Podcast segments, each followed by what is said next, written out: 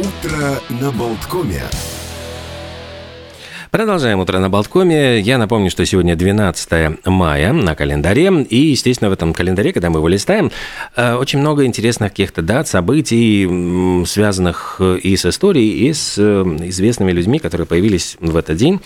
И, в частности, сегодня отмечается 90 лет со дня рождения Андрея Вознесенского, э, поэта, который считал себя учеником Бориса Пастернака, потому что именно 14-летним подростком Вознесенский прислал Пастернаку тетрадочку со своими поэтическими опытами. И удивительно, что Пастернак позвонил Вознесенскому, пригласил в гости, и даже, можно сказать, так началась их дружба. И вот даже есть такой, ну, не знаю, мистический, не мистический момент, но э, Вознесенский, который буквально боготворил Пастернака, умер спустя 50 лет и один день вот, после смерти Пастернака.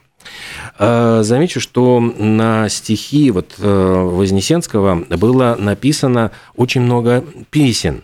И, в частности, это песни, вот самые известные «Барабан», «Барабан был плох», «Барабанщик Бог» в исполнении Николая Гнатюка, «Миллион алых роз» в исполнении Аллы Борисовны Пугачевой. Была также вот «Не исчезай» на музыку Михаила Таравердиева, э, песня, с которой тоже связана мистическая история. Песню исполнял дуэт Сергея Тараненко и Галины Бесединой. А во время одного из исполнений вот песни «Не исчезай» Сергей Тараненко умер прямо на сцене со словами Вознесенского на губах «Но все равно, даже если я исчезну сам, я исчезнуть тебе не дам». И вот это как бы ну, многих совершенно потрясло, потому что какая-то такая мистическая совершенно история. А более того, есть еще один шлягер, который никто бы не подумал, что это стихи Вознесенского «Плачет девушка в автомате». Это действительно вот э, э, стихи Вознесенского «Первый лед», которая э, стала ну, такой дворовой песней, ее часто исполняли под гитару во дворах. Много говорилось о том, что Андрей Вознесенский не очень ладил с Евгением Евтушенко. Они были слишком очень крупные, большие фигуры, и было им тесно на поэтическом Олимпе. Каждый из них претендовал на лавры вот первого поэта. И вот с чего началось их какое-то такое соперничество, вражда, сложно сказать, но, как правило, они старались не посещать одни и те же мероприятия, чтобы не сталкиваться друг с другом. И, ну, иногда как бы подкалывали друг дружку в э, интервью. Например, в молодости Вознесенский шутил, знаете, чего больше всего на свете хотел бы Евтушенко, чтобы Вознесенский стал архитектором. А в самом деле вот у него, у Вознесенского, а, он закончил архитектурный институт, кстати, как и Макаревич. Но архитектором он не работал. Он по специальности он стал вот э, писать стихи, и несмотря на то, что у него было архитектурное образование, вообще вот как-то вот ни разу не прошел по этой части. Но любопытно, что как-то вот помирились они уже вот ближе, к, когда поняли, что, наверное, делить уже нечего, незадолго до смерти Вознесенского, они как-то встречались и очень так трогательно общались друг с другом. И когда Вознесенский умер, Евтушенко выступал на его похоронах и написал стихи, причем Вознесенский как-то когда-то, по-моему, пошутил, что вот умру я, и Евтушенко напишет похоронные стихи. Это, как ни странно, это тоже пророчество сбылось. И Евтушенко написал стихи, вот где были строчки «Не стало поэта, и сразу не стало так многого». А, есть еще одно такое удивительное, вот, э, ну, не знаю, не совпадение мистическое, что это такое, даже вот трудно сказать. На могиле, вот, э, ну, архитекторов обычно принято устанавливать куб, а на могиле Вознесенского стоит шар. И, как ни странно, этот памятник предназначался для матери поэта. Он не успевал на ее похороны, эм, добился того, чтобы похоронить мать на Новодевичьем и придумал для нее надгробие, вот шар из серого гранита на наклонной плоскости, который удерживает от падения небольшой крест. И, как ни странно, оказалось, что он создавал памятник тоже самому себе. То есть вот такая вот э, удивительная, мистическая, я бы даже тоже сказал, история. Ну и Вознесенский, кстати, был одним из таких самых выездных советских поэтов, ну, Евгений Евтушенко тоже, конечно, но Вознесенский ездил часто на Запад, и его очень любили, он был знаком с огромным количеством знаменитостей, даже с Мерлин Монро, с Кеннеди братьями, Рональда Рейгана он знал, Пьера Кардена, Сартера, Э, Пикассо. Ну, то есть, ну, практически огромнейшее количество знаменитостей было в его э, общении.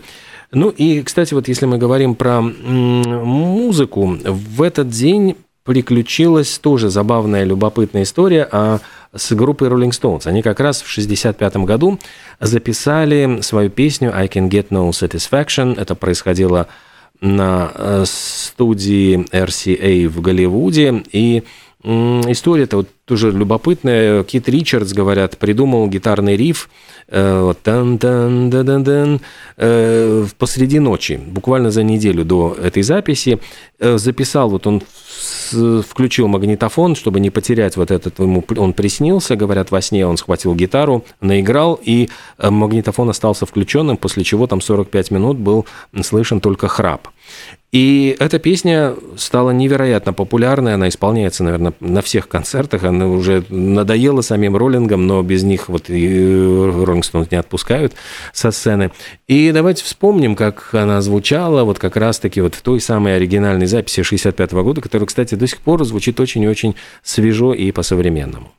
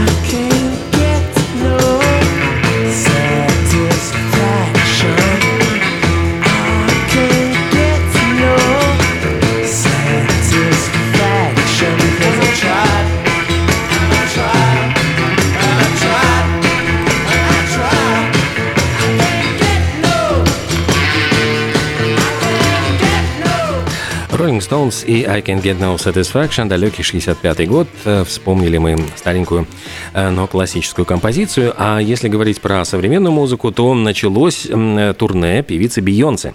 Она уже дала первый концерт в Стокгольме, и, ну, говорят специалисты, что это самый масштабный какой-то тур, э, который вот будет возможность просто увидеть, может, даже в ближайшие годы.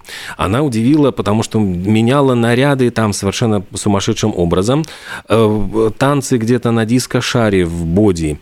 У нее там роботы в какой-то сцене ходят по, э, по, по этой, все, всем этим подиумам. А у нее какой-то наряд в виде пчелы, причем какой-то совершенно какой-то безумный, как будто бы там дизайнер что-то покурил, не, не, не то. В общем, э, первые э, снимки там сейчас распространяются в ТикТоках, там во всяких там социальных сетях. Все достаточно так впечатлены, потому что, знаете, на этом шоу она спела 36 песен, э, причем называется это шоу, ну, «Ренессанс», «Ренессанс», ну и с этого альбома, ее самого свежего, ну вот крайнего, скажем так, последнего, э, перформанс собрал 46 тысяч зрителей, э, ну и миллионы просто вот расхватали все эти отрывки шоу да, во всяких там тиктоках. Так что э, даст она еще 57 концертов, 20 в Европе, остальные в Канаде и в Соединенных Штатах, и завершит в сентябре все это турне в Новом Орлеане.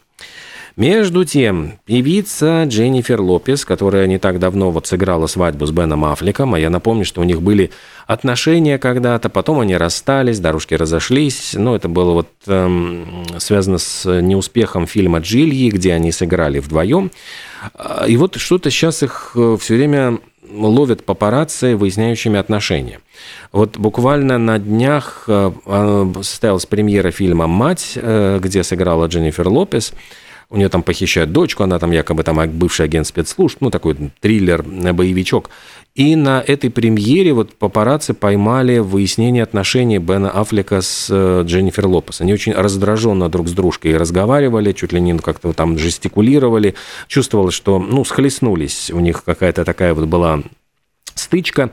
Э, но потом, когда они поняли, что за ними наблюдают, то есть они в кадре, э, они ну, стали изображать, наоборот, чувства, там стали целоваться на публику, но как-то вот этому не очень поверили. И другая была вот тоже сцена, разошлось так видео, где Бен Аффлек сопровождает жену, э, ну, она должна сесть в машину, он открывает ей дверцу, но как-то вот захлопывает с каким-то раздражением. То есть такое ощущение, и у него вид жутко недовольный. Ну, Бен Аффлек вообще стал э, живым мемом, у него такая мимика, вот мемы про грусть, смирение, усталость, у него постоянно какое-то такое выражение человека, которого, ну, все осточертело просто, вот у него вот здесь там сидит.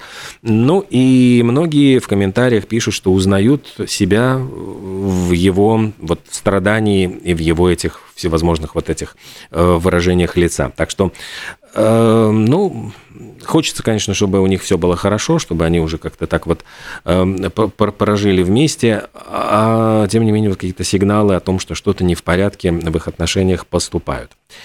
Э, между тем, в Португалии готовят тотальный какой-то запрет на курение. И вообще говорят, что табак может стать дефицитом, потому что продажа табака будет очень сильно ограничена. Сейчас говорят о том, что ну, вот программа запрета курения, она составлена так, чтобы к 2040 году вообще вырастить поколение, которое не знакомо с табаком. Э, вот это ну, решение было буквально принято на днях, эм, и об этом пишет вот Рейтер. И Э, теперь вот э, в случае одобрения парламентом, конечно, вот ну, этой программы правительства, теперь будет запрещено курение в большинстве вообще любых общественных людных мест уже с октября этого месяца. Ну, а рестораны, бары, ночные клубы, они смогут выделять какие-то такие вот помещения для курения, и это будет действовать только до 2030 года, то есть через, получается, там 7 лет, и это будет полностью под запретом.